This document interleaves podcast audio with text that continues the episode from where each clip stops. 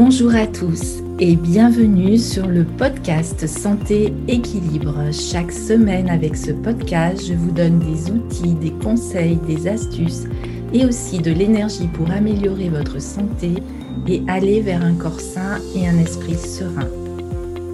Je suis Martine Bosque, ostéopathe, praticienne de médecine chinoise, auteur et coach santé bien-être vous pouvez me retrouver sur mon site internet www.equilibrenco.com. Alors mettez-vous à votre aise, installez-vous confortablement et c'est parti pour l'épisode du jour. Hello à tous et bienvenue dans l'épisode numéro 3 du podcast Santé Équilibre. Alors tout d'abord, j'ai une question pour vous. Vous est-il déjà arrivé de douter de vos capacités à faire face à une crise? De vous demander comment être sûr que je serai à la hauteur dans cette situation nouvelle avoir peur du changement en vous disant on sait ce qu'on a mais on ne sait jamais ce que l'on trouve. Ou hésiter sur des décisions à prendre. J'ai peur de ne jamais faire les bons choix. Être dans le flou, et vous dire je n'arrive pas à y voir clair sur mes objectifs et mes motivations. Dans cet épisode, je veux évoquer avec vous le changement, que tout est changement, que tout est mouvement. Et surtout, comment lors d'une crise dépasser ces résistances, ces pensées limitantes et ce que l'on peut faire pour trouver la force d'oser et se préparer au changement. L'existence est un mouvement perpétuel. Tout change à chaque instant. Et la résistance à ce changement ne peut mener qu'au malheur. C'est la confiance en la vie qui permet d'avancer, de rebondir et finalement d'apprécier ce qui arrive, comme le cite Laurent Gounel.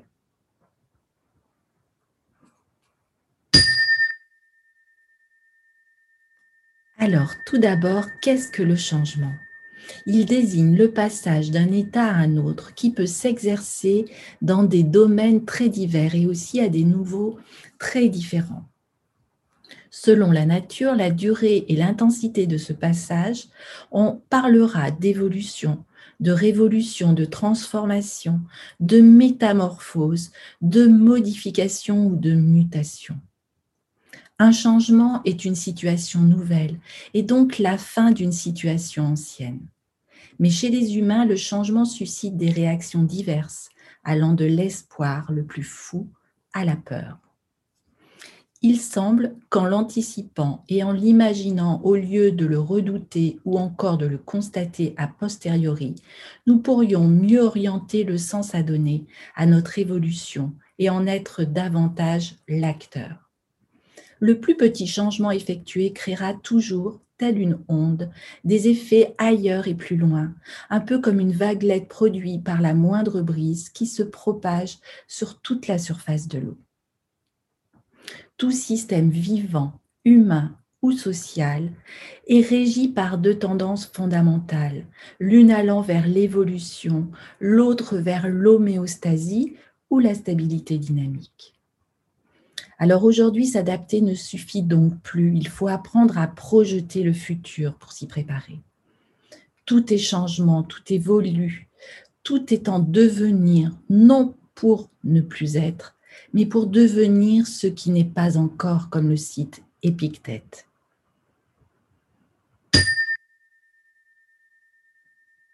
Alors, comment faire face à une crise? La crise est souvent provoquée par un événement extérieur inattendu. C'est une rencontre amoureuse, un accident, un maladie, une faillite, une trahison, une séparation, le décès d'un proche. Autant d'événements qui sont des détonateurs. Pour ma part, j'ai vécu plusieurs moments de difficulté après le diagnostic et le traitement d'un cancer. Mais cette maladie m'a aussi aidé à trouver des ressources intérieures insoupçonnées et à changer de vie. Ce sont souvent des événements que nous prenons en pleine face avec violence parfois qui engendrent le premier retournement. Une interpellation qui vient frapper à notre porte, qui nous bouscule, nous fait perdre un équilibre patiemment acquis auquel nous nous étions habitués. La crise nous fait perdre nos repères, nous contraignant parfois à lâcher prise. Dans la souffrance qu'elle génère, nous pouvons subitement être confrontés à l'essentiel, à ce qui compte vraiment. Elle fait ressurgir nos priorités, elle s'infiltre, elle est salutaire. La crise, comme un aiguillon, provoque une réaction et suscite du désordre, là où tout risquait de s'installer. Elle contraint à prendre des décisions, à accoucher de la nouveauté et aussi de la vérité. La crise nous fait traverser des étapes successives où nous pouvons être submergés par l'événement, que ce soit un deuil, le chômage, une crise financière ou une crise conjugale. Nous sommes alors dans la menace et une forme de dépendance, voire même de soumission à ce qui nous arrive. Ensuite, et cela peut prendre du temps, vient l'ouverture à une opportunité nouvelle, à une forme de disponibilité à la nouveauté, rendue apparente par la crise elle-même. Nous avons alors deux choix. Soit nous nous installons dans le rôle de la victime, soit nous endossons celui du héros. La crise, en dépit de la souffrance dans laquelle elle nous plonge, ouvre de nouveaux horizons et nous permet de découvrir la complexité de notre humanité. La crise est le résultat d'un écart, d'une inadéquation entre ce que nous sommes et ce que nous vivons, entre ce que nous voulons et ce que nous faisons. Il y a un décalage souvent douloureux à constater entre notre représentation du monde et ce que le monde nous fait vivre. La crise nous oblige aussi à remettre en question nos grilles de lecture. Elle vient dégeler nos représentations figées. Elle nous contraint à retrouver une nouvelle place d'acteur. La crise vient comme une lumière subitement jetée sur des pans de notre histoire professionnelle ou familiale que nous ne voulions pas voir. Elle est un rayon de lumière projeté par un spot que nous n'avions pas allumé, révélant ce qui jusque-là restait caché ou non dit. Les Chinois donnent deux sens, comme un écho au terme crise, soit un danger, soit une opportunité. Et la crise, si elle n'est pas affrontée, aboutit à un échec. Au contraire, lorsqu'elle est traversée, elle peut être l'opportunité pour un changement. S'il y a crise, il y a une occasion à saisir discerner dans la crise l'opportunité de s'ouvrir au changement. Alors, comment dépasser ces résistances au changement? Allons voir ensemble ce qui nous empêche d'avancer. Car identifier nos comportements, nos pensées, nos émotions, nos croyances, cela c'est déjà progresser sortir de sa fameuse zone de confort. C'est se donner les moyens de ne plus craindre l'inconnu, de satisfaire sa soif de connaissance et bien entendu de se rapprocher du bonheur personnel. Nous avons les moyens de fragiliser nos résistances, d'abord en tentant de les identifier. Posez-vous la question suivante. Quelles sont les situations, les pensées qui se répètent dans ma vie et que je ressens comme autant d'empêchements. D'où me vient, par exemple, ce sentiment de me faire toujours avoir ou de n'être jamais écouté En quoi est-ce que je participe à la répétition de ce scénario? On peut, au fil d'un long travail sur soi, découvrir ce programme qui nous constitue. On peut décider d'y répondre autrement. Moins dupe de soi, il s'agit d'apprendre à se voir venir, je me sens trahi encore une fois, mais allez non, je sais que je me fais mon film. L'objectif est de pouvoir avancer malgré, voire avec ces résistances. Outre ces blocages inconscients, nous sommes empêchés par quantité de peurs, souvent conscientes, elles, mais rarement rationnelles, et qui s'expriment dans toutes les mauvaises excuses que nous nous donnons pour ne pas agir.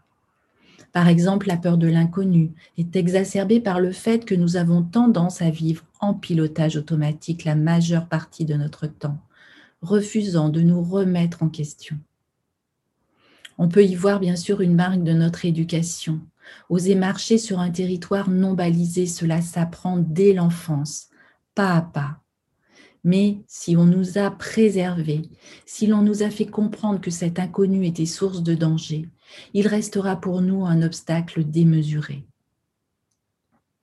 Alors prenons conscience que tout change, Et nous aussi, y compris lorsque nous pensons ne pas changer. En devenir, chaque expérience, chaque rencontre nous modifie. Nous avons souvent l'impression qu'il faut faire un grand saut dans le vide entre ce que nous perdons et ce que nous gagnerons. Alors que dans la pratique, ce n'est jamais une falaise entre deux territoires. Les événements s'entremêlent de façon complexe et inattendue. Une autre pensée limitante que nous pouvons avoir est si je me trompais.